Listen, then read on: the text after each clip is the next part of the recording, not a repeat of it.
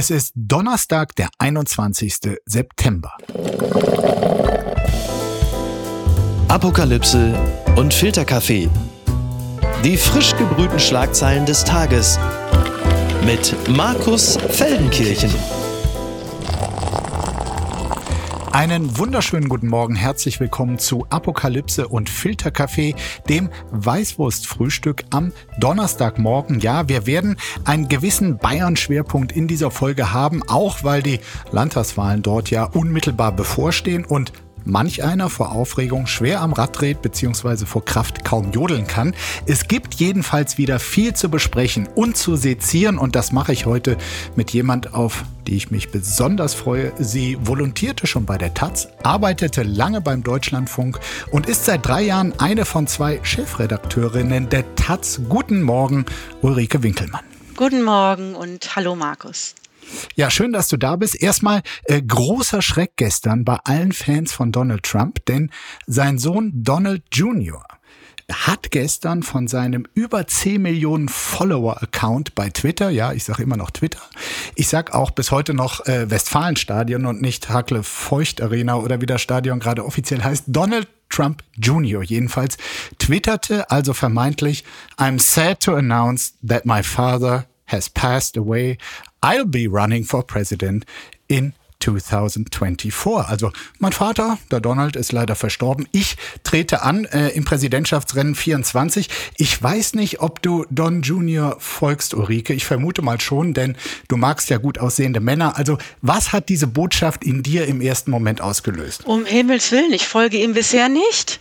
Mir scheint wirklich das Ereignis des Tages entgangen zu sein. Es tut mir leid. Ja. Aber ich meine, jeder andere ist besser als Donald Trump. Deswegen her damit.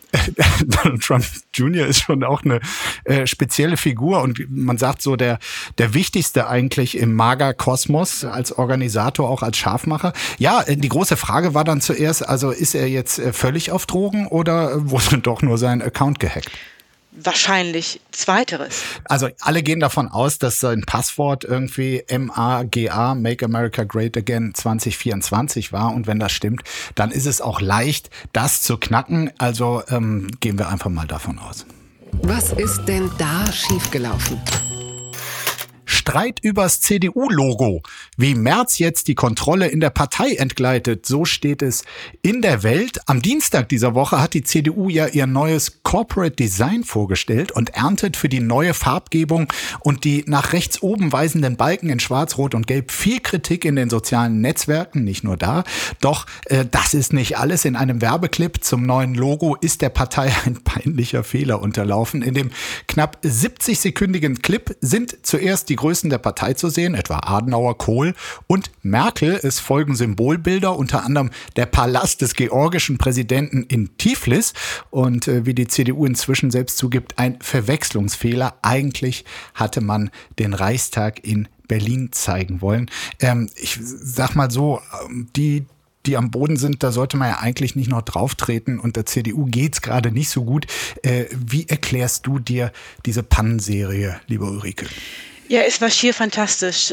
Und äh, natürlich ist das Netz jetzt voller hämischer Witze und sehr lustiger Bilder von Kuppeln, Menschen in Kuppeln und vor Kuppeln, die alle behaupten, sie stünden gerade im Reichstag. Und ich fürchte, dass die CDU sich das gefallen lassen muss, auch wenn sie, wie du meinst, am Boden liegt. Also ganz so hm. sehe ich sie noch nicht. Aber ja. mit Sicherheit hat da künstliche Intelligenz eine Rolle gespielt und deren unsachgemäßer Einsatz. Also man wüsste es jedenfalls gerne, wie es genau war. Ja, Gott sei Dank konnten ja andere Fehler noch vor der Veröffentlichung dieses Videos äh, gekittet werden. So war äh, statt der Berliner Mauer erst blöderweise die chinesische Mauer, Mauer drin, statt dem Funkturm äh, von Berlin der neue Telegrafenmast aus Burkina Faso. Den kennen viele noch gar nicht, so neu ist der. Und äh, das wurde erst übersehen. Und das Brandenburger Tor wurde in der ursprünglichen Fassung wohl von der Portra Niger gespielt. Die steht in Trier und damit in Deutschland. Viel Sport, du hast es gesagt, ganz klar. Aber vielleicht sind diese vermeintlichen Fehler auch ja auch irgendwie logisch. Wenn man nämlich, wie führende CDU-Vertreter äh, es gerne sagen, der Auffassung ist, dass Kreuzberg, dass Berlin nicht Deutschland sei, sprich auch nicht zu Deutschland gehöre, dann ist es natürlich wieder konsequent, wenn man statt Bildern aus Berlin Bilder aus dem Ausland nimmt, wo es sich eh nicht um Deutschland handelt, oder? Das erscheint mir logisch und trotzdem finde ich also in der Sache eigentlich diesen Streit um den ganzen Werbefilm doch auch noch aussagekräftiger über das, was die CDU in Deutschland kann und vermag, weil mhm. wie ich der CDU-Fachzeitschrift Welt entnahm, ja. ja unter anderem tatsächlich zuvor nicht vorgesehen war, da Angela Merkel drin aufzunehmen, obwohl man ja offenbar mehrere Einstellungen mit Helmut Kohl dabei hatte und natürlich auch Konrad Adenauer. Und, und da muss man sagen, geht es ja schon auch ans Eingemachte bei der CDU. Also Absolut. Kurz zum Hintergrund, Ulrike. Es war wohl so, dass da am Montag den Vorstandsmitgliedern dieser Clip 70 Minuten vorab präsentiert wurde und da Leuten auffiel, hey, wo ist denn die Angela Merkel? Und das vor dem Hintergrund, dass Friedrich Merz diese 16 Jahre Merkel ja quasi am liebsten ausmerzen würde, wurde, musste dann äh, über Nacht halt nochmal neu geschnitten werden. Da kam die Merkel doch wieder rein. Ja, sie läuft einmal rechts durchs Bild und lächelt freundlich. Das ja. haben sie immerhin ganz gut getroffen. Aber man muss sich vorstellen, dass es eine Partei ist, die ein neues Werbefilmchen dreht und die verfügt seit der Nachkriegszeit über exakt drei Prominente und eine von den dreien und die einzige Frau lassen wir in der ersten Runde schon mal raus. Das, ich meine, das kann nur schiefgehen. Und da finde ich ehrlich gesagt den Streit oder sagen wir mal die, die Panne jetzt mit der Kuppel, die finde ich dann eher noch äh, vernachlässigbar. Und ich hoffe, ja. dass die Frage, wie die CDU sich da selbst darstellt, dann auch noch tiefergehend in der Partei noch beleuchtet wird. So, dann kommen wir aber zu dem neuen Logo, den neuen Farben äh, der CDU. Es ist ja der Versuch, mit, sich mit einem neuen Antlitz auch ein Stück weit neu zu erfinden, attraktiver zu werden. Das ist erstmal nachvollziehbar nach dem Motto neues Logo, neues Glück. Aber dann äh, erschien dann diese Hauptfarbe Türkis äh, erinnerte sehr an die Neuerfindung der österreichischen Christdemokraten unter Sebastian Kurz, der auch Türkis gewählte und der dann am Dienstag auch gleich twitterte, ein bisschen vergiftet, lieber Friedrich Merz, mit deinen Inhalten und Themen ist dir der Weg ins Kanzleramt gewiss. Ich finde, die Farbauswahl ist sehr gelungen. Zwinker-Smiley. Äh, ich meine, vergifteter kann so ein Glückwunsch kaum sein, oder? Ja, und voll ins Schwarze. Also äh, man, man muss kurz nicht mögen und das, das tut sicherlich kaum jemand deiner Hörerschaft, aber äh, er, er, hat dann natürlich auch von richtiger Seite bestätigt, äh, was, was sich an Verdacht sofort aufdrängt. Andererseits, wenn man mal überlegt, wie viele Farben aus dem Farbspektrum zur Verfügung stehen, wenn man nicht mehr orange sein möchte, also dieses leicht gelbliche Orange, was jetzt ja die ganzen Merkel-Jahre quasi was ja auch nie passte, aber gut.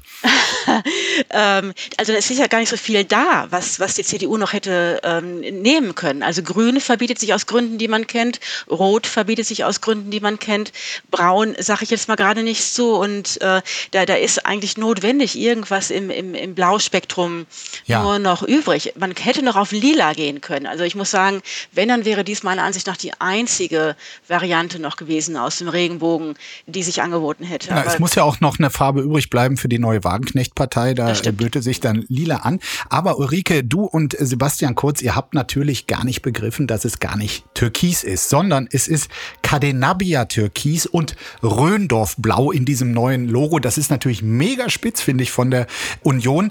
Cadenabia wegen Adenauers, Konrad Adenauers oberitalienischem Urlaubsort und Röndorf, sein Wohnort am Rhein. Ich sag mal so, wenn die Orte, die für Konrad Adenauer so eine große Bedeutung hatten, jetzt zum Namensgeber werden, dann stehen uns, fürchte ich, noch ganz andere Farbkreationen bevor. Ich sage nur Neukölln etwa, eine frische, luftige, hellere Variante von Schwarz oder aber nicht zu vergessen Unkelblau, denn in Unkel am Rhein war Adenauer in den Jahren 35 und 36 im Exil, als die Nazis ihn aus Köln ausgewiesen hatten. Dort übrigens habe ich heute noch gelesen, hat sich der spätere Kanzler vornehmlich mit Erfindungen wie etwa dem elektrischen Insektentöter beschäftigt nochmal ganz kurz zum neuen Corporate Design seiner CDU, Adenauers CDU. Präsentiert hat das ganze Jahr der neue fesche Generalsekretär Carsten Linnemann. Und was viele auch nicht wussten, ähnlich wie mit äh, Adenauer Stopfei, ist ja, dass Carsten Linnemann und du, dass ihr auf derselben Schule wart. Ja, das ist ein bisher gut gehütetes Geheimnis, genauer gesagt, dies ist die erste Gelegenheit, das öffentlich zu sagen. Wir waren beide auf dem Reismann-Gymnasium zu Paderborn. Paderborn liegt in Ostwestfalen mhm. und äh, ist eine äh, große, also inzwischen über 100.000 Einwohnerinnen und Einwohner umfassende Stadt mit sechs Gymnasien und eines der schlechteren davon war das Reismann. Ja. Ich habe Lindemann aber nie kennengelernt, er ist ein paar Jahre jünger als ich, da traf man sich da nicht mehr. Also ich hoffe, dir und äh, der CDU blüht nicht dasselbe Schicksal. Entzauberte Scheinriesen.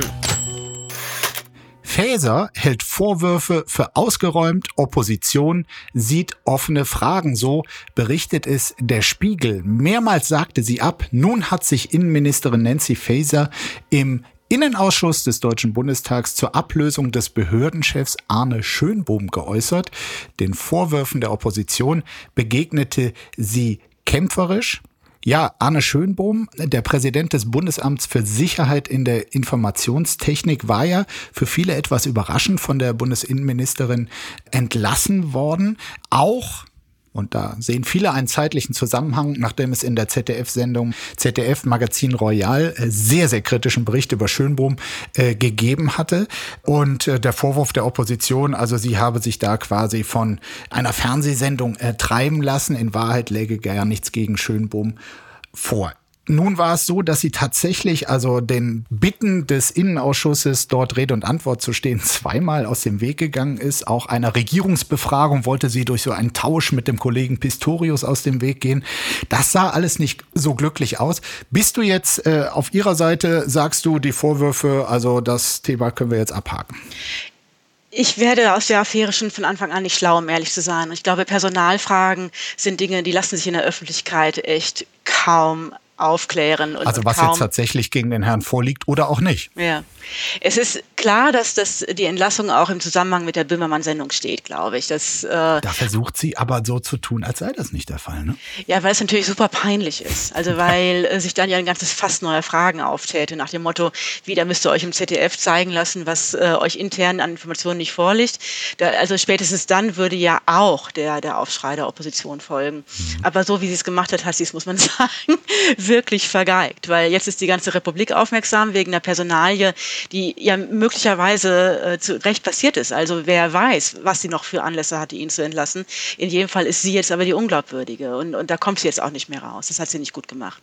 Am 8. Oktober wird nicht nur in Bayern, sondern auch in Hessen äh, gewählt. Die Umfragen stehen tatsächlich nicht allzu gut für Faeser und äh, die SPD dort in Hessen. War das von Anfang an ein Fehler, äh, so zu tun, als könne man voll und ganz Wahlkampf in Hessen machen, die Hessinnen und Hessen davon überzeugen, ich bin eure künftige äh, Ministerpräsidentin und gleichzeitig Bundesinnenministerin sein? Ist das vielleicht einfach nicht äh, miteinander vereinbar? Im Spiegel stand diese Woche äh, die Erinnerung an Norbert Röttgen, die Überschrift Nancy Röttgen. Ist da was dran? Naja, sie hat es ja von vornherein versucht abzubiegen, nach dem Motto, ich gebe euch nicht den Röttgen. Und ich glaube auch nicht. doch gemacht. und, und sie hatte ja irgendein historisches Beispiel, dass es schon mal gegangen sei, im Bund ein Amt zu haben, gleichzeitig im Land, äh, um, um den Ministerpräsidentenposten zu kandidieren. Und ich, ich glaube, das war auch zunächst ganz okay, jedenfalls medientechnisch eingefädelt. Aber klar ist jetzt ja, dass das, was sie im Bund macht, ihr im Land jedenfalls nicht nützt. Also ich glaube nicht, dass die Hessinnen und Hessen sie jetzt deswegen nicht nicht wählen werden, weil sie halt diese unglückselige Personalie an der Backe hat. Aber in jedem Fall werden sie sehen, wie stark die Frau ablenkbar ist durch das, was im Bund passiert. Und äh, das, das dürfte ja auch Zweck der Aktion der Opposition es gewesen sein, sie mehrfach vor den Ausschuss zu zitieren. Einfach die Frau so beschäftigt zu halten, dass allen in Hessen klar ist, die kann hier überhaupt nicht auf den Marktplätzen rumtouren und die kann dann eben in Zukunft sich auch nicht ausreichend dem Amt widmen. Na, Moment, ist es jetzt die böse CDU oder war es einfach ihr Fehler, quasi in diese Falle durch diese Grundaufstellung überhaupt zu tappen? Ja, natürlich. Also sie, sie hat da Angriffsfläche geboten. Ich, ich fand nur zunächst auch nicht, dass es Ministerinnen und Ministern im Bund grundsätzlich verboten sein soll, Wahlkampf im Land zu machen und darauf zu beharren, dass wenn sie verlieren, dass sie trotzdem im Bund, im Kabinett bleiben wollen. Also ich, ich fand, es gab kein Naturgesetz aller nie wieder den Röttgen machen. Nur, nur so, wie sie es jetzt äh, aufgezäumt hat, hat es sich keinen Gefallen getan. Unterm Strich glaube ich aber, sie hatte in Hessen als Innenpolitikerin, hatte sie ein gutes Standing, sie hat ja glaubwürdig ja unter anderem gefochten für eine Aufklärung äh, des NS NSU-Komplexes, also galt sozusagen auch als Anti-Rechtskämpferin.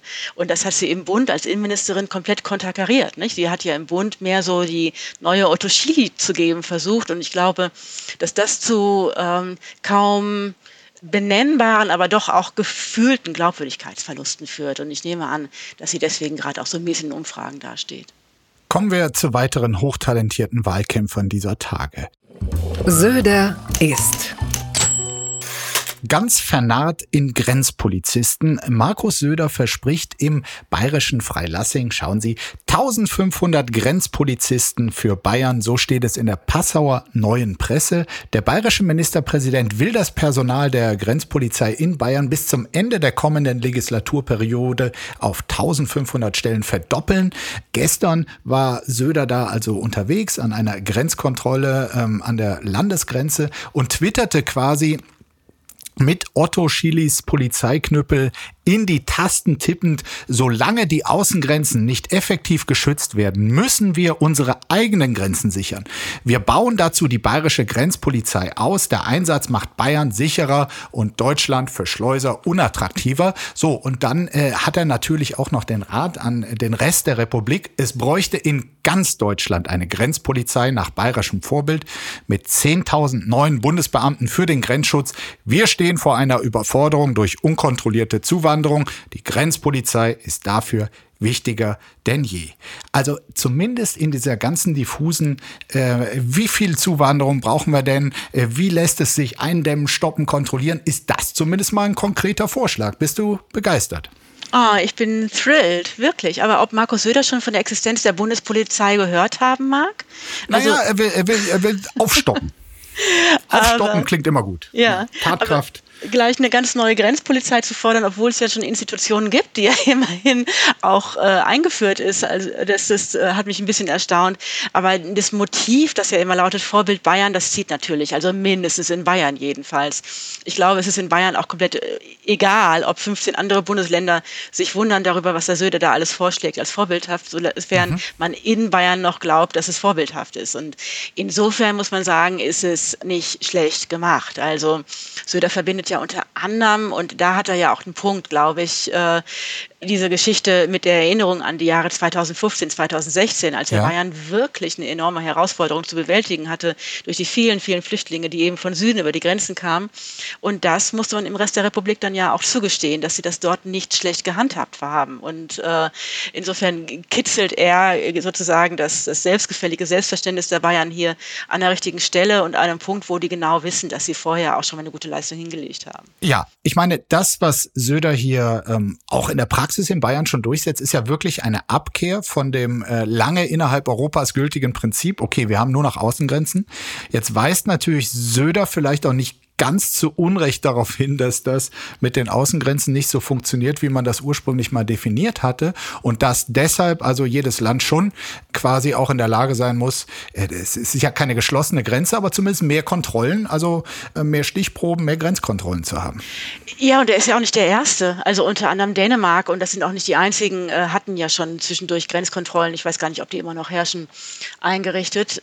gleichzeitig ist es natürlich so, im Rest Deutschlands gibt es aber gerade keine Not Notwendigkeit. Also auch wenn man sich die Zahlen in Bayern anguckt, die sind zwar leicht erhöht im Vergleich zum vergangenen Jahr, aber wir reden immer noch nach allem, was ich vorhin gelesen habe, über jetzt bis inklusive August knapp über 2000 Menschen, die da über die Grenze, also in Bayern gekommen sind. Das ist mit Verlaub für ein 81, 83 Millionen Volk ist das nicht so viel an irregulierter oder unregulierter Zuwanderung aus Süden. Daher gehe ich insgesamt davon aus, dass Süder sich hier ein bisschen aufblasen möchte bei allen Punkten, die man ihm, wie gesagt, zugestehen muss.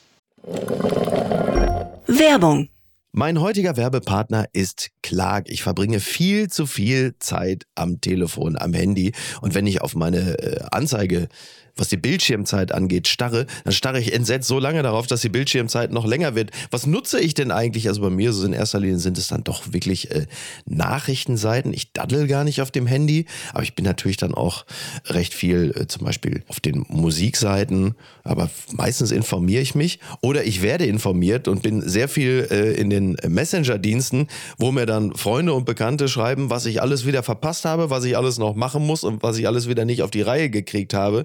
Und da kommt Clark ins Spiel, denn Clark organisiert mein Leben ein kleines bisschen besser. Mit Clark hast du nämlich alle deine Versicherungen im Blick und musst nicht ständig in verschiedenen Apps nachschauen, wann die nächste Kündigungsfrist ist, ob dein Schaden übernommen wird oder an wen du dich wenden kannst.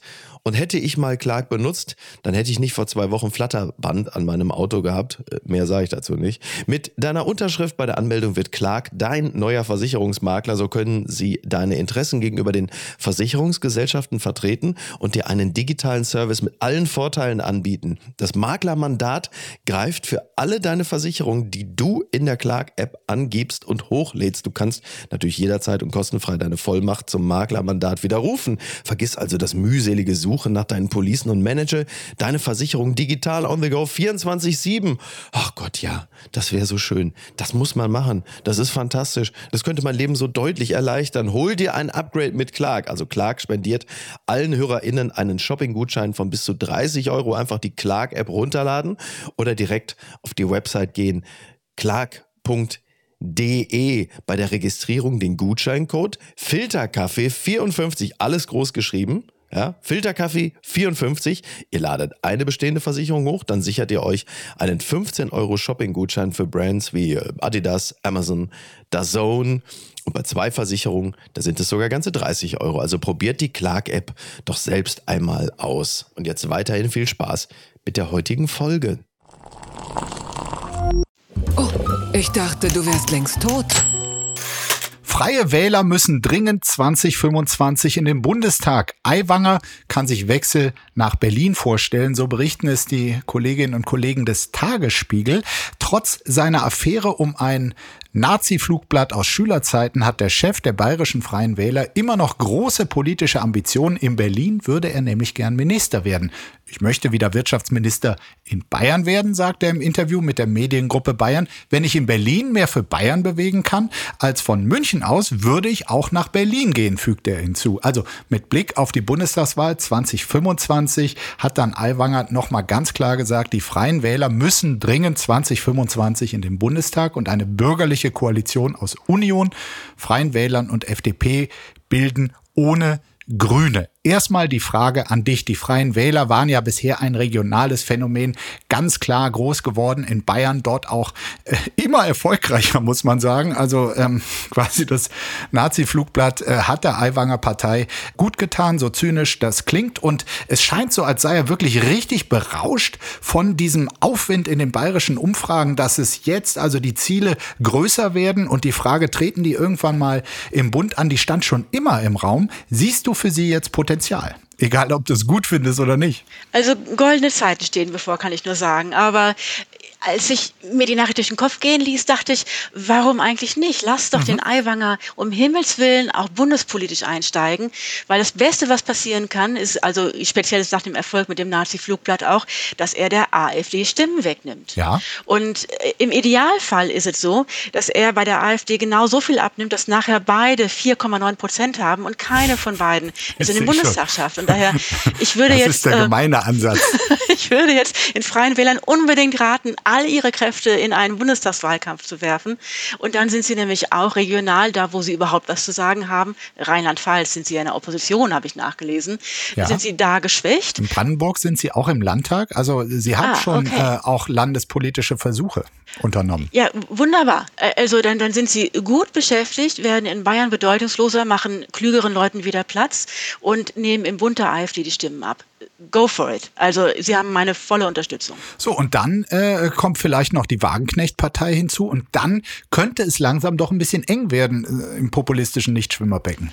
Ah ja, das Potenzial für populistische Parteien scheint ja zuletzt gewachsen zu sein. Da ist ich genug hab, für alle da, meinst du? Ja, ja, ja. Ich habe mich so lange an der äh, statistischen Erkenntnis hier vom sozioökonomischen Panel, das ist ein riesiger Datensatz in Berlin, festgehalten, dass es immer so was ähnliches wie 15 Prozent Querulanten Quoten gibt, die man mit demokratischen Methoden kaum erreicht.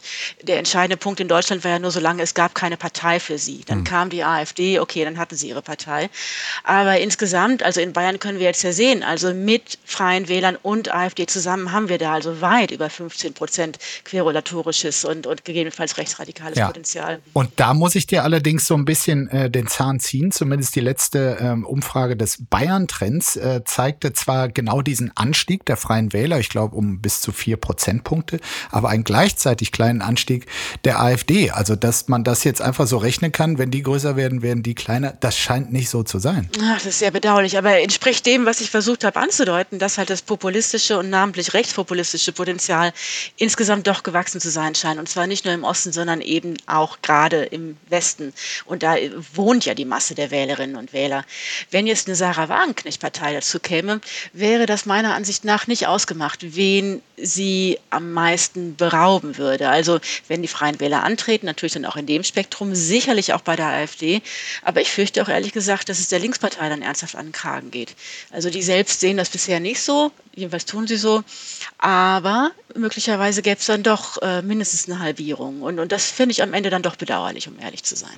Kurz zum Hintergrund. Äh, die bundespolitischen Ambitionen, also Bayern war Aiwanger schon lange nicht genug. Es gab zum Beispiel im Jahr 2013 hat er sich zusammentun wollen mit Bernd Lucke, damals noch Chef der AfD, damals die AfD noch nicht so erfolgreich und wollte eine gemeinsame quasi Wählerliste, um bei der Bundestagswahl antreten zu können. Dann haben sich die beiden wohl kurz vor der Wahl so gestritten, dass es doch nicht zu diesem gemeinsamen Auftritt kam. Aber es war nicht ganz neu. Und jetzt das Versprechen von Aiwanger ist mir natürlich auch sofort aufgefallen, wenn er, also der Grund, nach Berlin zu gehen, um in Berlin mehr für Bayern rauszuholen. Und da muss ich sagen, da äh, kann er natürlich von einer langen Riege von CSU-Verkehrsministern zumindest lernen, die äh, also über die Jahre äh, so viel Förderung wie nur was äh, aus Berlin nach Bayern abgezweigt haben. Ja, nicht nur das. Also es geht ja nicht nur darum, dass die äh, CSU-Verkehrsminister Straßenförderung aus Berlin abzweigen Richtung Süden, sondern man, man denke auch an alle Gesetze, die im Namen von BMW durchgedrückt wurden. Also es ging auch konkret um die bayerische Industrie. Und, und ein bisschen im Schatten, aber ich finde nicht zu vernachlässigen, ist auch zum Beispiel die Rolle des CSU-Entwicklungsministers. Da kommt man viel zu selten drauf. Gerd Müller hieß er. Und mhm. allein wegen des Namens hatten ihn nicht alle auf dem Zettel. Aber Der hat Entwicklungshilfe nach Bayern geleitet, statt naja, nach Afrika. Ich habe mir erzählen lassen von Leuten, die mit der Sache gut vertraut sind, dass äh, ein Auftrag an den äh, Entwicklungshilfeminister tatsächlich war, in aller Welt dafür zu sorgen, dass Aufträge, so sie dort stattfanden, jedenfalls an bayerische Unternehmen gingen. Und äh, das ist quasi im äh, Zuge der Aufregung über die vollkommen verrückten Verkehrsminister immer ein bisschen untergegangen. Ich finde, bedarf aber auch ab und zu mal der Aufmerksamkeit. Morgen vielleicht schon der Skandal des Tages. Führerschein. EU-Entwurf sieht weitreichende Änderungen vor, so berichtet es T-Online. Die EU will ihre Führerscheinrichtlinien überarbeiten. Der Ausschuss für Verkehr und Fremdenverkehr des Europäischen Parlaments hat am Dienstag über eine Novelle des Straßenverkehrsrechts beraten und ja, einen ersten Entwurf vorgelegt. In dem Vorschlag geht es unter anderem um Tempolimits für Fahranfänger und regelmäßige Überprüfung von Senioren. Sollte der Vorschlag beschlossen werden, sind die Mitgliedstaaten daran gebunden und müssen die Vorschriften umsetzen. Und das würde ich jetzt gern mal der Reihe nach mit dir äh, durchgehen. Also es ist ganz klar, was da beschlossen wurde. Ziel sei es natürlich, die, die Zahl der Unfalltoten zu senken, mehr Sicherheit im Straßenverkehr. Da können wir uns alle im Grundsatz hinter vereinen. Aber jetzt wird's konkret. Also erstmal ein äh, für Führerscheinanfänger könnte ein Tempolimit von 90 km/h verhängt werden. Also äh, schneller dürfen die einfach nicht. Und ähm, das würde dann automatisch quasi dazu führen, dass das Überholen auf Autobahnen oder Landstraßen für die wegfällt, weil mit 90, da ist man so langsam, da kann man nicht überholen. Sinn sinnvoll oder nicht? Geht nicht. Also als ich mir das anschaute, dachte ich, nee, das, das äh, funktioniert nicht. Also ich finde es echt aller Ehren wert zu sagen, wir wollen die jungen Leben retten. Und natürlich Was wollen die in Brüssel uns denn da schon wieder aufzwingen? Aber du, du kannst... Du Diese kannst, Technokraten, noch nie am Steuer gesessen. du kannst die jungen Leute echt nicht in der Weise diskriminieren, dass sie dann für immer, also nicht für immer natürlich, aber für eine geraume Zeit dazu verdonnert sind, hinter jedem Trecker oder hinter jedem LKW jedenfalls hängen zu bleiben. Und, das könnte das Frustpotenzial bei jungen Leuten durchaus äh, erhöhen, ja. Zumal, das können wir äh, direkt hier mal ergänzen, äh, geplant ist auch, wer die Probezeit bestanden hat, könnte eine weitere Prüfung machen müssen, um seine Fähigkeit unter Beweis zu stellen. Ja, und da sind wir dann äh, bei mir und meinen Anfängen am Steuer. Ich habe äh, ein Jahr in der Highschool in Amerika verbracht, da war ich 16 und mit 16 durfte man dort ja schon Führerscheinprüfung machen und ich habe mich da angemeldet und bin durchgefallen. Und das ist wirklich eine Kunst, weil es bestand im Prinzip darin, einmal um einen viereckigen Block ohne Fahrrad Fahrradfahrer ohne andere Autos irgendwo auf dem Land zu kurven und irgendwas habe ich da falsch gemacht, habe ich den im ersten Versuch nicht bekommen. Im zweiten Mal bin ich dann einmal im Viereck gefahren. Dann durfte ich damit zwei Jahre, bis ich 18 war, in Deutschland schon fahren, hatte also zwei Jahre Fahrerfahrung, musste dann aber nochmal die deutsche praktische Prüfung machen und bin nach zwei Jahren Fahrerfahrung erstmal wieder durchgefallen. Also oh, für Leute. Das ist wirklich traurig. ja, es, ist, es ist auch peinlich, äh, weil also ähm, insgesamt zweimal durchfallen in Amerika und in Deutschland, das haben, glaube ich, nicht viele geschafft. Insofern wäre es für mich gar keine große Umstellung, da jetzt äh, öfter mal die Prüfung machen zu müssen, was die EU für die jungen Leute der Zukunft vorsieht. Du, ich sag dir was, ich musste die Prüfung auch zweimal machen. Ich ah. bin beim ersten Mal auch durchgefallen. Ich bin über die erste, die allererste Ampel die rot war, drüber gefahren, die sich mir in den Weg stellte. Und das war es dann schon. Und das Irre ist, ich habe es überhaupt nicht gemerkt. Der Fahrlehrer drückte auf die Bremse und sagte nur, das war's. Und ich habe es für einen Scherz gehalten. Ich habe freundlich gelächelt und wollte weiterfahren, ging aber nicht. Also es ist äh, nicht, nicht leicht, so eine Fahrprüfung. Aber ich glaube trotzdem, dass eine zweite, dritte, je nachdem, wie unbegabt man ist, Fahrprüfung nicht den Kern der Sache trifft. Weil die Leute fahren ja unvorsichtig, wenn sie unbeobachtet sind. Genau. Und deswegen wird es nicht viel nützen, fürchte ich. Dann kommen wir von der vermeintlichen Jugenddiskriminierung zur vermeintlichen Altersdiskriminierung. Neue Regelung, nämlich auch für Senioren. Ab 60 soll der Führerschein, so steht es in diesem EU-Entwurf, nur noch sieben Jahre Gültigkeit haben. Ab 70 nur noch fünf Jahre und ab 80 sogar nur noch zwei Jahre Gültigkeit und muss dann jeweils mit umfangreichen Gutachten erneuert werden. Was halten wir davon? Dem kann ich was abgewinnen. Mhm. Also erstens musste ich vor nicht so langer Zeit sehr lange auf meinen Vater einreden, der wirklich alles Mögliche nicht mehr kann. Aber es reichte eben dazu, sich in den Wagen zu wuchten und den Fuß aufs Gaspedal zu stellen. Und das war keine gute Idee. Und, und so traurig das ist, also viele, sehr viele alte Leute haben eben im Auto die letzte ihnen verbliebene Form von Freiheit, weil sie zum Beispiel auch gar nicht mehr laufen können und weil sie viele andere Freizeitaktivitäten eben nicht mehr haben. Sie haben eben keinen Sport mehr oder weiß der Hinker, was man noch so machen kann im Alter und denken dann, mit dem Auto rumfahren ist die beste aller Ideen. Und das ist es aber nicht. Daher finde ich also so eine 60-Jahres-Schwelle natürlich ein bisschen niedrig. Die ist ja schon von mir aus beinahe in Sichtweite. Aber eine Form von Regulierung am oberen Ende finde ich super sinnvoll. Unbegrenzte Unmöglichkeiten. Klima. Schwamm drüber. So am Montag die Titelseite der Taz äh, zum Foto des gerade erst von den Aktivistinnen und Aktivisten der letzten Generation angepinselten Brandenburger Tores. Diese Überschrift Schwamm drüber und dazu dann ein Kommentar von deiner Taz-Kollegin Susanne Schwarz.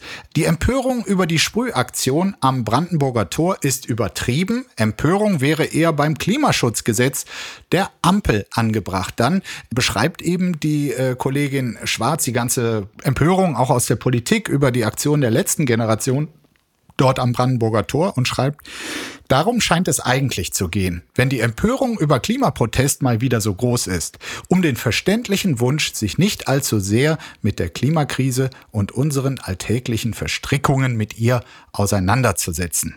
Das kann man natürlich so sehen, aber damit schiebt sie trotzdem auch die Frage weg, ob diese Aktion tatsächlich sinnvoll ist. Ja, ein bisschen. Ne? Ich finde, also mal abgesehen davon, dass alle meine Kolleginnen und Kollegen jeden Tag recht haben. Ja, nein, das ist klar. Das sei mal vorausgeschickt. Um, so, und genau, jetzt? danke. Ist es so, dass wir auch in der Taz die Aktion der letzten Generation mindestens strittig verhandeln. Mhm. Und äh, Susanne hatte halt an dem Tag den Kommentar geschrieben, an anderen Tagen, wenn ich da den Kollegen Lukas Wallraff noch im Ohr habe von der Konferenz, äh, da, da stünde da möglicherweise auch noch was anderes. Schöne Grüße, Lukas. Werde ich ausrichten. Natürlich ist es so, dass die letzte Generation der Sache aktuell auf die Weise wahrscheinlich keinen Gefallen tut. Wir sind natürlich solidarisch und in der Sache, die da lautet, das Wichtigste muss gerade sein, das Klima zu schützen, haben Sie ja auch recht. Aber der Sache des Klimaschutzes in dem Sinne, dass man Leute dafür gewinnt, die vielleicht bisher nicht so dafür sind, würde man wahrscheinlich anders dienen. Aber unterm Strich bin ich da weiterhin sozusagen Stirnrunzeln solidarisch und suche aber nach besseren Wegen und Mitteln, um größere Mehrheiten für Klimaschutzaktionen zu finden. Und ich habe mir da zuletzt gedacht, ehrlich gesagt, wenn wir alle die schon in Anführungsstrichen gewonnen haben, die grob im linken Spektrum politisch unterwegs sind und äh, grün und ökologisch sowieso, dann braucht es wahrscheinlich andere Anspracheformen für alle die, die im anderen Teil des politischen Spektrums sind. An was denkst du? jetzt mal im Ernst, bräuchten wir nicht einen irgendwie autoritäreren Zugang für die Leute, die Autoritäten lieben? Also bräuchte es nicht ein paar Leute, die, vorhin hatten wir den Namen schon, so ein bisschen Otto Schili-haft, schnarrend, jetzt einfach mal Klimaschutz befehlen? Also natürlich immer im Rahmen der demokratischen Mittel und Möglichkeiten, schon klar. Aber Leute, die sozusagen bereit sind und imstande sind, öffentlich, meinetwegen in Talkshows, die anderen Redner so knackig zu unterbrechen und zu sagen, Schluss jetzt, jetzt ist Klimaschutz.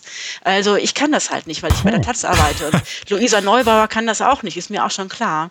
Aber, Aber treten die ganzen Aktivistinnen nicht schon auch mit einer großen Hybris, die ins Autoritäre manchmal reicht, auf?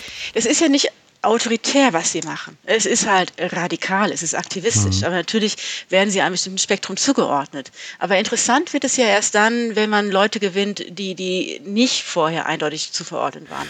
Ja gut, Und ich meine, Otto Schily ist ja noch unter den Lebenden, vielleicht könnten wir den als Umweltklimaminister gewinnen noch. Ich kann mir nicht erinnern, dass er sich jemals in der Sache aus dem Fenster gelehnt hätte. Aber. Der, man, man kann ihn direkt mal anrufen. Es wäre ein Versuch wert. Ich glaube, er hat ja noch so eine Kanzlei hier am Kudamm irgendwo. Aber ich dachte auch so an Figuren, ich meine, ist auch schon tot, ich weiß, aber nimm Heiner Geißler.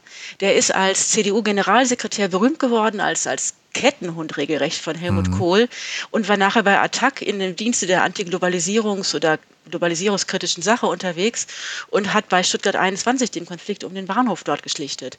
Solche Leute brauchst du gerade. Also Leute, denen also mindestens eine eher patriarchale Form von Autorität zugeschrieben wird, die sie dann brechen. Also das wäre also das, das Geniale. Das finde ich interessant, dass äh, du dich nach äh, patriarchalisch äh, autoritären Typen sehnst, aber äh, gut, es muss halt der Sache dienen, nicht wahr?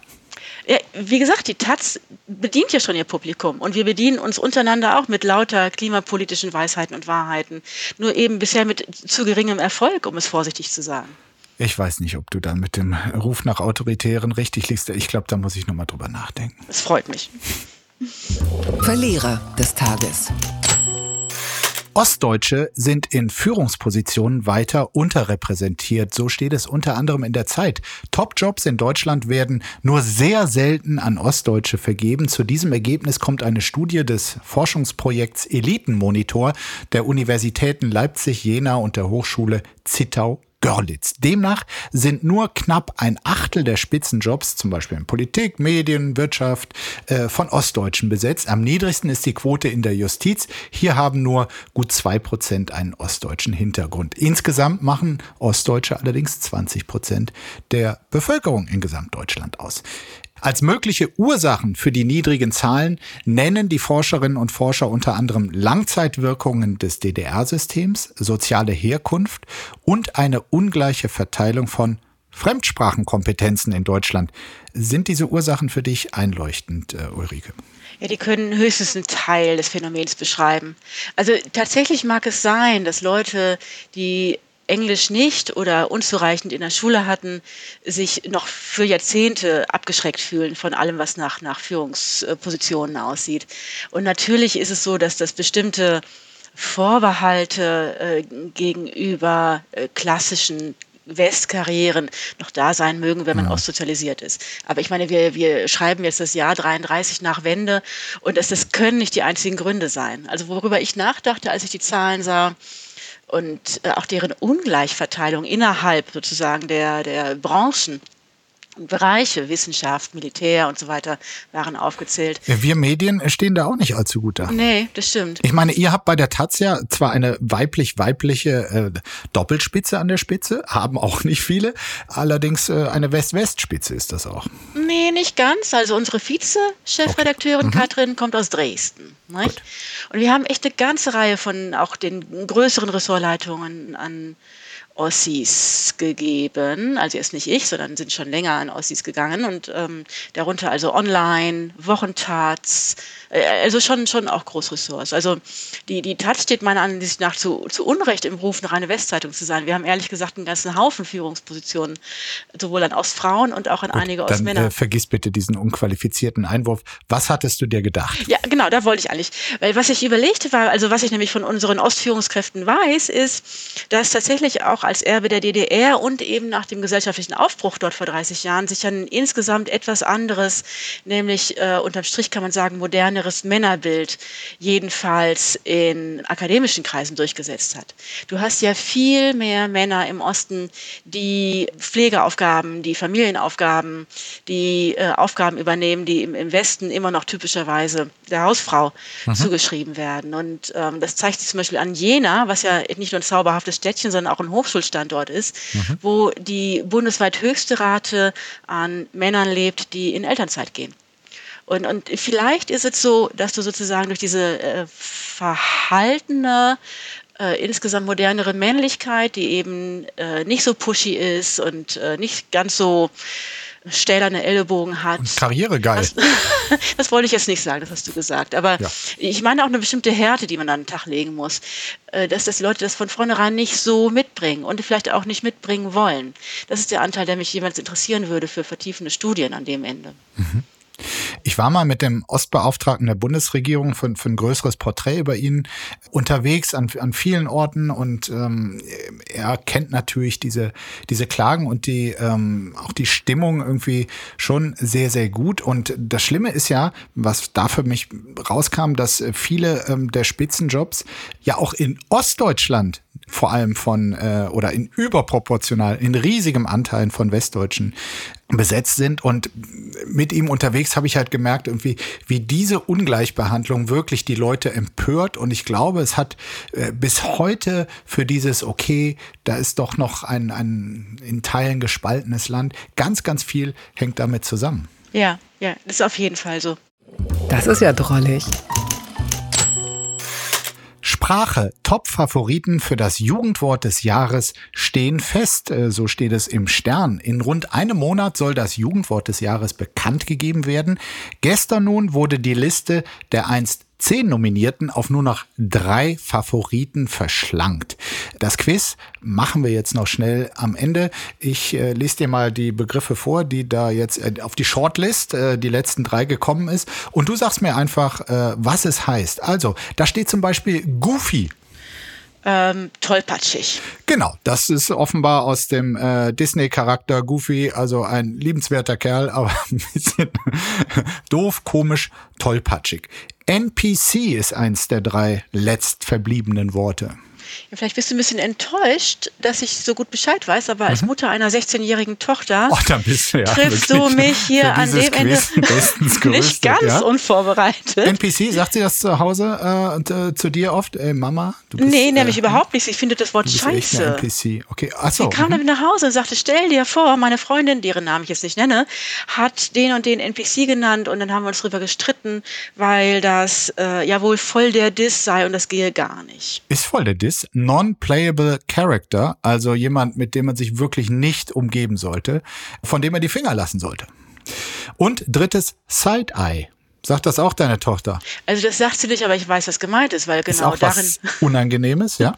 darin ist sie ganz groß. Einem so, so ein Schelenblick von der Seite. Ähm, ah, okay. Oh mein Gott, bist du peinlich mäßig so rüber Side Eye. Ja. Oh Mama. Ja. Das ist. Oh, du bist wirklich. Du hast es gar nicht drauf. So ungefähr. Also äh, so gucke ich dich nicht an äh, heute nach diesem Podcast, weil ich äh, wirklich froh bin über das, was wir hier ausgetauscht haben und es hat mir großen Spaß gemacht. Insofern Straight Eye, äh, kein Side Eye und vielen Dank, dass du dabei warst, Ulrike. Es war meine Ehre und Freude, immer gern. Einen schönen Tag dir. Ja, ebenso. Und Tschüss. allen anderen. Ciao. Ciao. Apokalypse und Filterkaffee ist eine Studio Womans Produktion mit freundlicher Unterstützung der Florida Entertainment. Redaktion Lena Schulze-Franking. Executive Producer Tobias Baukage. Produktion Hanna Marahiel. Ton und Schnitt Nikki Franking. Neue Episoden gibt es täglich. Überall, wo es Podcasts gibt.